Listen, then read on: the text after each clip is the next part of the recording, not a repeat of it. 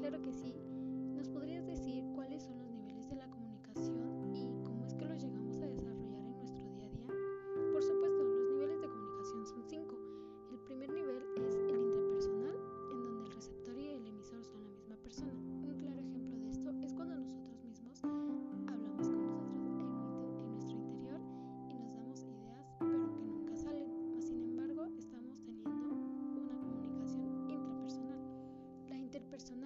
sociedad de dos o más personas, por ejemplo, cuando yo interactúo con un amigo, con mi pareja, etc.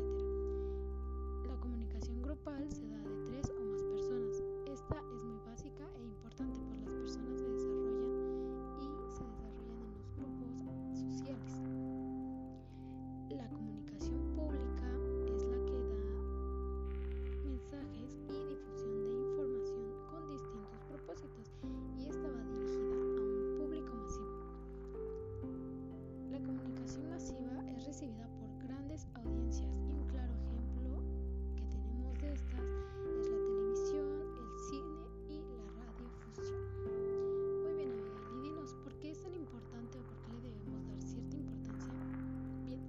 pues como sabemos que todos llegan a comunicar y el proceso de comunicación es fundamental para la existencia y la supervivencia de nosotros los seres humanos.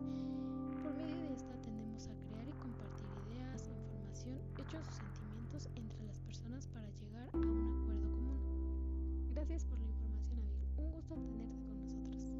Muchas gracias.